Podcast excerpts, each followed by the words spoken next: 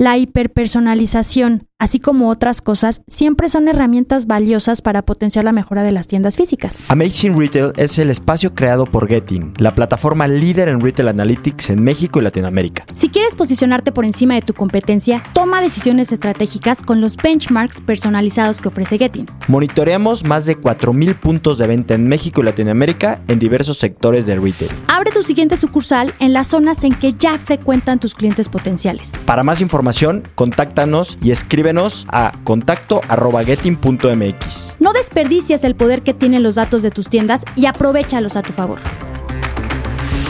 Bienvenidos a su podcast de retail favorito, Amazing Retail. Yo soy Francisco. Y yo, Anabel. En este episodio tenemos la tendencia del retail que no puedes dejar pasar este año. Pero antes, recuerden que pueden escuchar todos nuestros episodios en su plataforma de streaming favorita o en nuestra página de internet. Déjenos sus reseñas y comentarios en Spotify y en Apple Podcast. Pues Anabel, nueva temporada y nos llena de alegría estar de vuelta aquí con ustedes. De verdad, muchas gracias por escucharnos. Estamos muy contentos de estar acá. Y pues cuéntanos, Anabel.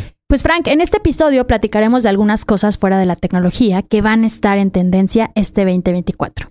Y si estás de acuerdo, para darles un pequeño contexto de cómo nos gustaría dividir este episodio, pues vamos a ir hablando de diferentes categorías, ¿ok? Creemos que van a estar en tendencia, que han estado muy fuertes, que cerraron muy de forma muy interesante el año pasado y creemos que es relevante tenerlas en mente, ¿va? Si quieres, vámonos por la primera, que pues tú eres una usuaria recurrente en esta, en esta categoría, perdón, y es belleza y bienestar. Pues sí, Frank, como era de esperar, la categoría de belleza y cuidado personal ha experimentado un crecimiento notable en el 2023, especialmente con un fuerte impulso en el mercado latinoamericano. Y este año va a seguir creciendo fuerte. Los consumidores están buscando productos de mayor calidad, priorizando componentes orgánicos y sostenibles. La belleza ahora se percibe como salud y bienestar, generando una gran variedad de productos innovadores y mejoras en el empaque. Y vámonos a la siguiente, que es salud y sustentabilidad en alimentos y bebidas. Y aquí voy a hacer una pequeña pausa en donde creo que influye muchísimo el tema de las nuevas generaciones. Con estas categorías que vienen, las nuevas generaciones pues ya no, ya no consumen lo más barato. O sea, ya no se fijan que solo el precio sea atractivo, sino ven mucho alrededor de ellos. Sí, sobre todo la sustentabilidad, ¿no, Frank? Creo que es algo muy importante para las nuevas generaciones. Y retomando un poco el tema de alimentos y bebidas, y a pesar de los desafíos causados por la inflación, las empresas de alimentos y bebidas van en crecimiento. Los consumidores buscan productos nutritivos y sostenibles, y la tendencia hacia lo vegetal va más allá de la imitación de la carne, abriendo mucho más el mercado. Sí, y aquí viene una categoría que está pues en tendencia brutal porque pues ya las personas dentro de sus familias ya no buscan tener bebés, lo que buscan es tener mascotas. Y también la cantidad de dinero que se invierte para las mascotas es una súper oportunidad de negocio porque se invierte tanto en la salud como en los accesorios. O sea, es toda una industria general para el tema de mascotas. Correcto, Frank. Esa es nuestra tercera categoría. El interés por el bienestar de las, de las mascotas está en aumento. Esto se refleja en un gasto significativo en productos para mascotas. Se prevé un crecimiento constante en esta categoría, especialmente en productos de mayor calidad y con un enfoque en la sustentabilidad. Aquí se vuelve a repetir ese tema.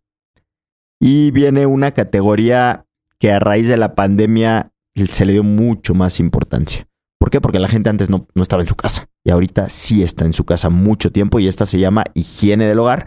Y pues todos sabemos lo que yo uh, hace un momento platicaba, pues que a partir de la pandemia ya pasamos mucho más tiempo en nuestras casas y esto ha generado que aumente la demanda de productos de higiene del hogar. Pero ahora todo el contexto económico ha llevado a un mayor énfasis en el ahorro de costos y aunque la inflación impacta en esta categoría, los compradores buscan opciones cada vez más económicas, pero también cuidando muchísimo el medio ambiente. O sea, también buscan productos que no dañen el medio ambiente. Entonces, es un mix bien complicado porque comúnmente es mucho más caro cuando no dañamos, o sea, todo lo es como lo saludable, ¿no? En la comida, pues la comida comer saludable es mucho más caro que comer no saludable. Lo mismo pasa con los productos de higiene, tanto para el hogar como personal, etcétera pues los menos dañinos son más caros. Más caros. Y difíciles de encontrar, porque hoy en día no todas las marcas están logrando tener este, sí, este tipo de productos que está buscando el mercado, ¿no? 100%. Oye, Anabel, ¿y alguna otra categoría que, te ocurra, te venga a la mente? Pues más que alguna categoría que vaya a estar en tendencia, se me ocurre, Frank, que la categoría de ropa y zapatos debería de subirse esta tendencia. Hemos notado que no hemos encontrado una marca que logre em, ofrecer productos que justo contengan este tema sostenible, que sea un tema verde, o sea, como que creo que por ahí va el asunto. Sí, estoy completamente de acuerdo contigo. Y si quieres, para romper un poco estas categorías, ¿por qué no platicamos sobre algunas estrategias poco convencionales que están tomando fuerza? Y justo, según el artículo Las grandes tendencias de retail en el 2024 de FrogMe, eh, hay por ahí tres que nos llamaron mucho la atención, que estaría muy padre eh, platicarlas. Sí, la primera es segunda mano y consumo responsable, Frank. La preocupación por la sostenibilidad impulsa la tendencia de las cosas de segunda mano, donde la reventa de productos usados se vuelve cada vez más prevalente, Frank. Empresas como ThreadUp y The Real Real aplican esta estrategia de venta brindando a los consumidores plataformas para comprar y vender artículos de segunda mano. Se anticipa que este concepto va a generar prácticas de consumo más sostenibles y seguirá ganando fuerza. Y la segunda, esta es toda tuya 100%, porque es compra en vivo a través de videos. Y justamente es una plataforma la que está como innovando en este tema que yo tengo que confesar que no tengo. Y es TikTok. Pero tú eres bastante, pues no adicta todavía, pero ahí vas, vas por ese camino. No, todavía no. Pero sí, es importante comentar que plataformas como TikTok están liderando el ámbito de las compras en vivo por video, Frank, ofreciendo una manera innovadora para que los retailers interactúen con los consumidores. Esta experiencia de compra interactiva posibilita la participación en tiempo real y proporciona recomendaciones personalizadas, creando un entorno de compra único y atractivo. O sea, lo que veíamos que se, no, se, no se pensaba, yo creo que era un futuro muy futuro, ya está. Ya es una realidad y un presente muy presente, ¿no? Oye, vámonos a la tercera, que es ya un must. La gente ya, o sea, ya, ya es algo también impensable antes, pero es la entrega en el mismo día. O sea, hoy ya la gente quiere pedir algo y que llegue en menos de 30 minutos. De hecho, las plataformas ya te prometen eso, o sea, entrega inmediata. Sí, está cañón. Sí, porque, perdón que te interrumpa, Frank, pero al final las expectativas de los consumidores aumentan y la entrega en el mismo día se está convirtiendo en algo cada vez más común. Los retailers ahora enfrentan la presión de optimizar sus procesos de entrega para satisfacer esta demanda.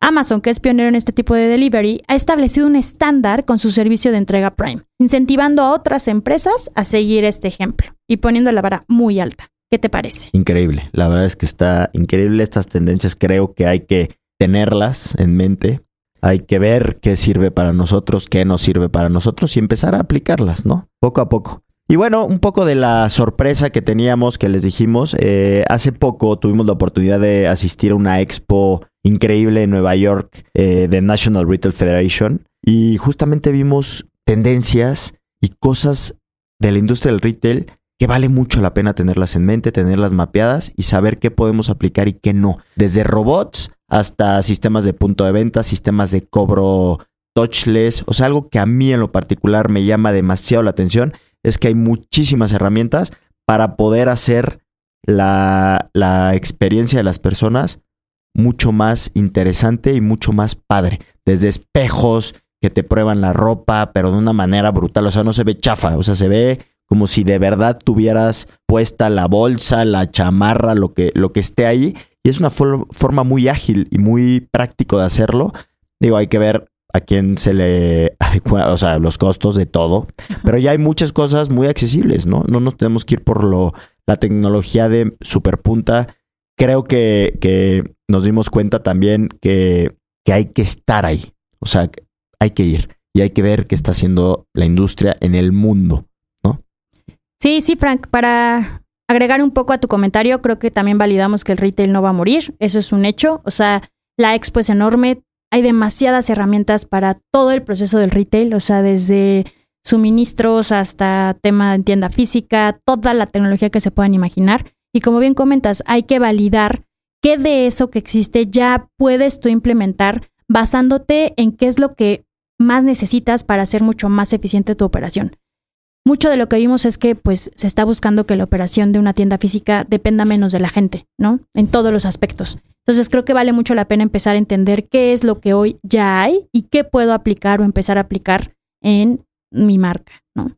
Sí, y para complementar eso de que la gente cada vez es menos la menos necesaria la persona en la tienda es porque, pues, seguramente con toda esta tecnología que viene van a poder reducir costos y van a poder dar una experiencia homologada y de calidad que no dependa de la persona que tengas en la tienda, ¿no? Entonces, digo, tiene cosas buenas y malas, pero, pero ahí está. Les recomiendo muchísimo que se den una vuelta el año que viene. Es una vez al año ahí en Nueva York. Y de verdad, el que está en temas de retail no puede dejar de, ir. Nosotros es la primera vez que vamos y la verdad creo, y perdón que hable un poco por ti, pero lo hemos platicado, quedamos bastante maravillados de esta expo. También es importante recordar que la omnicanalidad ya tiene que ser algo casi obligatorio en sus tiendas.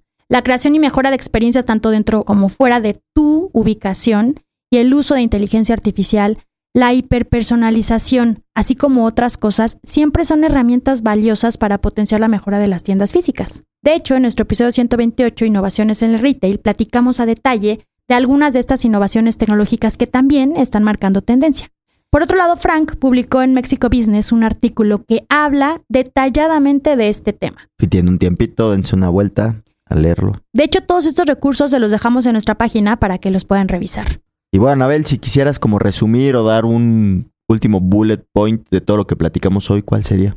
Yo para cerrar me gustaría decir otra vez, de verdad, piensen que pueden aplicar en sus marcas, en su industria, alineado un tema de sustentabilidad porque eso es bien relevante para las generaciones nuevas y para estos consumidores. Entonces, no tiene que ser un tema de mascotas, pero en lo que estén haciendo, traten de pensar qué le pueden ofrecer, porque hoy en día esos productos son caros y son difíciles de encontrar. Entonces, creo que hay un mercado enorme el cual pueden atacar. Y yo nada más para cerrar, pues me gustaría recordarles y recomendarles que estén mapeando todo el tiempo las tendencias y todo lo que existe en torno al retail, porque pues, hay cosas que muchas veces nos imaginamos y que nos pueden abrir la creatividad para hacer cosas tropicalizadas a nuestro mercado, pero que sin duda podrían ser muy creativas y disruptivas, ¿no? Ya aplicadas en México. Y bueno, pues nada, este fue el primer episodio de nuestra octava temporada. Estamos muy contentos de estar de vuelta con ustedes. Espero que también ustedes estén contentos de escucharnos.